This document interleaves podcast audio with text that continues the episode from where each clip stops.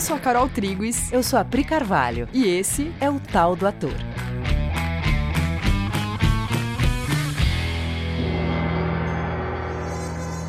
E aí, galera? Oi, gente. Tudo bem com vocês? Como vocês estão? Fala pra gente no Coexiste Teatro, no Instagram. Como vocês estão, caras? Sim, a gente quer saber. É de verdade essa pergunta quando a gente pergunta como é que vocês estão. Amores, então, ainda falando sobre o trabalho do ator sobre si mesmo, né, que foi do episódio passado, tem mais um aspecto que tem a ver com pseudo-necessidades que a gente, como ator, como atriz, topa correr atrás de suprir, mas que de fato são grandes atrapalhômetros do nosso trabalho, porque impedem a gente de acessar emoções profundas, fecham a gente para o jogo e limita a nossa visão. São os quereres. Quereres que nem sempre ficam conscientes, mas que acabam movendo a gente de alguma forma e que interferem no trabalho. Então, a gente fez uma listinha, né? A gente foi conversando, eu e a Pri, a gente foi elencando que quereres são esses que costumam povoar a nossa mente no trabalho. Então, ouça com atenção, porque se você é um humano nessa cultura, é provável que você vai identificar alguns desses quereres. Então, primeiro, tem o querer ser visto de uma determinada forma. Eu quero ser visto como um ator moderno, destemido, que não tem medo de expor o corpo ou de se expor fisicamente ou emocionalmente. Aí tem o querer que aquele trabalho seja de uma determinada maneira, porque você tá afim que seja numa determinada estética, uma determinada linguagem, que a sua atuação vá por uma determinada linha, aí você quer gritar naquele momento, ou você quer ficar pelado naquela hora. Você está focado em formas, né? Você viu aquilo em algum lugar, achou legal e quis reproduzir aquela forma que você achou bacana. Tem o querer mostrar sua habilidade técnica, sua potência, sua inteligência, seu bom gosto, seu intelecto. Tem o querer viver um personagem específico, né? Tipo, eu nunca explorei isso dentro de mim e eu quero fazer esse vilão vir para fora. Tem o querer ser visto como um bom ator, querer ser reconhecido profissionalmente, ter sucesso, se destacar no meio do elenco. Tem aqueles quereres fora de cena, né? Quero agradar o diretor, me aproximar das pessoas visando outros jobs. Então, essas posturas, elas geram um autocentramento que limitam ou impedem mesmo o nosso contato com a própria disponibilidade, nosso contato com a obra, com os colegas, diretor, elenco, etc., e nosso contato com a plateia. Se você quer ser um bom ator e essas posturas estão aí, elas precisam ser vistas, para você poder conscientemente abandonar essas posturas que são superficiais em prol de outras posturas que de fato vão te preencher, gerar senso de utilidade e realização. E esse trabalho você faz em casa, antes, né? Por isso que ele está aqui nesse episódio ainda falando sobre o trabalho do ator sobre si mesmo. Então, vamos de novo, vamos olhar para cada um desses quereres que ocupam espaço na nossa mente, espaço esse que poderia estar destinado a fazer o nosso trabalho artístico. Então, vamos lá. Então, aquele item 1 um que a gente falou, que é o querer ser visto de uma determinada forma. Eu quero ser visto como um ator moderno, destemido, que não tem medo de expor o corpo ou se expor fisicamente ou emocionalmente. Então, esse querer em si vai te impedir de se expor emocionalmente de verdade. Ele tampou nessa possibilidade. O seu foco está em manufaturar uma forma para que as pessoas te vejam como uma coisa ou outra. E se você está fazendo isso, você está bastante proativo, monitorando o que sai de você e o que não sai de você, o que você expressa e o que você não expressa. E é fácil de ver que ficar fazendo isso é o oposto de deixar que as coisas apareçam topar que as coisas me atinjam e expressar o resultado de ser afetado. No lugar da proatividade, você não vai ser afetado, porque você está muito no controle para poder ser afetado por qualquer coisa, né? Não dá para querer ser visto de uma determinada maneira e querer estar tá aberto para ser afetado pelo outro, pelo texto. Não dá para servir esses dois senhores, né? Eu tenho que admitir que eu não posso controlar como eu sou visto. O querer que aquele trabalho seja de uma determinada maneira, porque você está afim que seja de uma determinada estética, numa determinada linguagem, ou que a sua atuação vá por uma determinada linha, tenha uma determinada cara. Aí você, por exemplo, quer gritar naquele momento, quer ficar pelado naquela hora. Você está focado em formas. Você viu aquilo em algum lugar, achou legal e quis reproduzir a forma. Então, quando você se rende a esse querer, você esquece uma coisa que todo mundo sabe, Mas, como o querer te cega, você esquece que linguagem é ferramenta de conteúdo. E muitas vezes, quando você vê um trabalho que você gostou e que você quer fazer também, o que você gostou não foi só a forma. Você se afinizou com o que está sendo tratado ali. Você se interessou pela emoção que está sendo investigada ali. Se você também quer falar disso, fale disso. Se dedique à investigação daquele conteúdo e deixe que a forma se apresente. Não copie formas. Se alie a outros artistas para investigar também um determinado conteúdo humano que você viu eles investigando e gostou. E aí, se dedicando à mesma, à mesma tarefa, você descobre as formas que mais vão ajudar a entregar esse conteúdo. As formas vêm, pode confiar.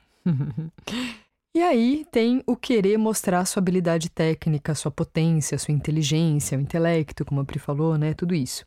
Se você se vir como um executor técnico, você sempre vai se comparar com outros profissionais. Repare nisso. Né? Se nessa hora eu preciso cantar, por exemplo, tem uma, uma, uma, parte da peça que eu tenho que cantar ou fazer alguma, alguma coisa que exige de mim uma, uma grande habilidade técnica. E eu sempre vou pensar em quem canta mais que eu, quem tem mais habilidade técnica do que eu. Se eu me vir como um executor técnico, essas ideias vão ficar na minha cabeça, né? Quem tem mais habilidade que eu, e eu vou entrar em comparação, e isso vai disputar o foco da entrega do que precisa ser feito. E também vai fechar a minha disponibilidade de ser afetado e afetar inclusive, tecnicamente, é muito fácil você se fechar e não entregar tudo que você tem tecnicamente, porque a sua mente vai estar ocupada com outros focos. Técnica é uma coisa que você treina fora do ensaio, é um aspecto do trabalho do ator sobre si mesmo. E na hora do trabalho, você entrega a sua disponibilidade.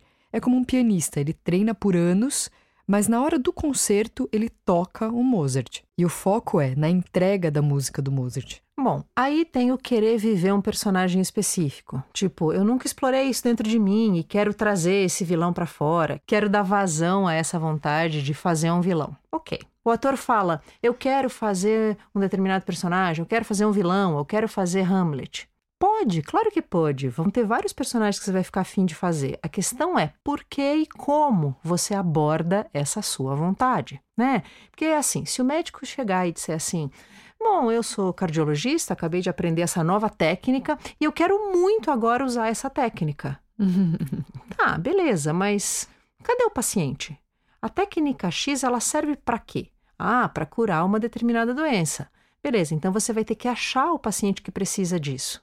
Dá para entender o, o, que a gente está querendo dizer? É que assim, ó, nunca é sobre a minha satisfação pessoal de brincar de uma determinada coisa, só porque isso não tem valia para o outro. A pergunta que sempre precisa ser respondida é: para que e para quem eu estou fazendo? Não é um problema você querer fazer um determinado personagem. Não precisa se podar. Mas se eu quero investigar uma temática, uma sensação humana através de um personagem, o foco não está em fazer um vilão, mas nas sensações humanas que geram o vilão.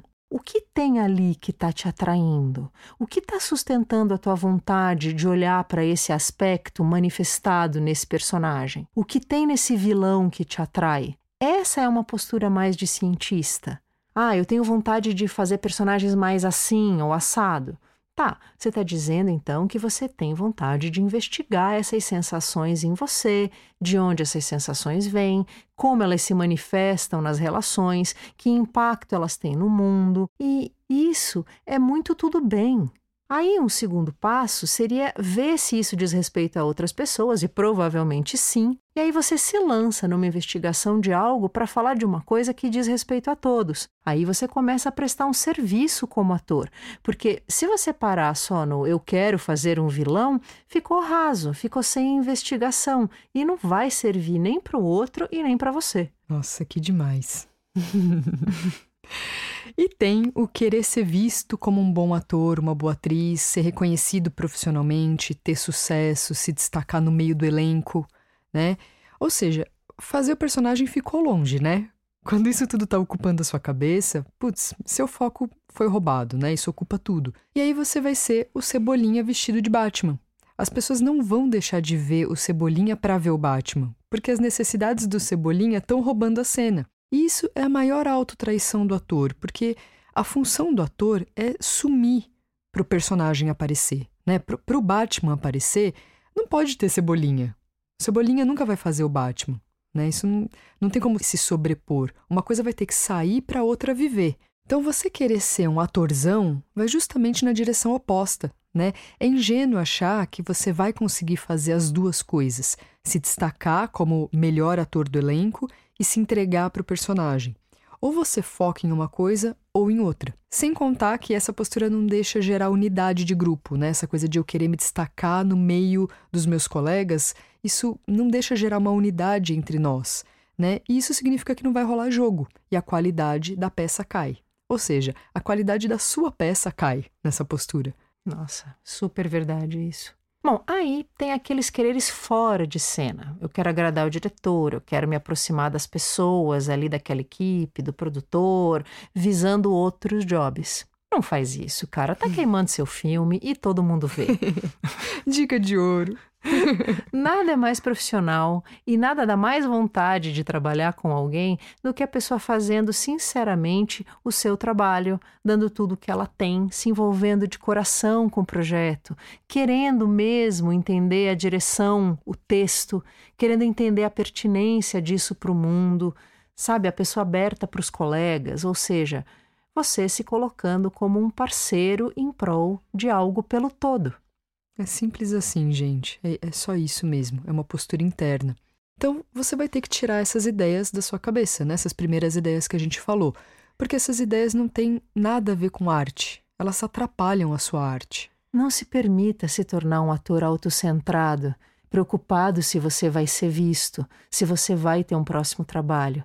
Não é assim que você vai cuidar da sua carreira. Não é assim que vai dar certo. É na dedicação sincera à prestação de serviço, que busca constantemente por identificado que as pessoas precisam ser curadas, como elas podem ser ajudadas, e sabendo que as personagens e as histórias propiciam essa ajuda, que as coisas rolam. É, é deixando o teatro ser, através de você, a ferramenta potente de transformação que ele é e fazendo isso cada vez mais se apropriando dessa função de forma cada vez mais profunda, se contextualizando o tempo todo, é assim que você se torna imprescindível para as pessoas e as suas entregas úteis e necessárias, porque de fato vai mexer na vida do outro. Então, meu caro ator, você pode focar naquilo que você realmente gosta. Sim. E você pode zerar a sua mente dessas outras preocupações que não te ajudam. Uhum, não te ajudam profissionalmente.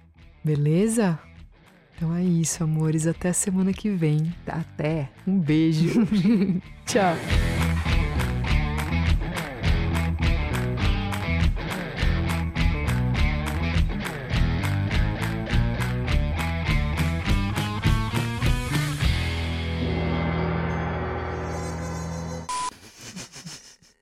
Tá escrito aqui? Demais passou na investigação daquele conteúdo. Nossa, eu não faço a menor ideia. Deixa.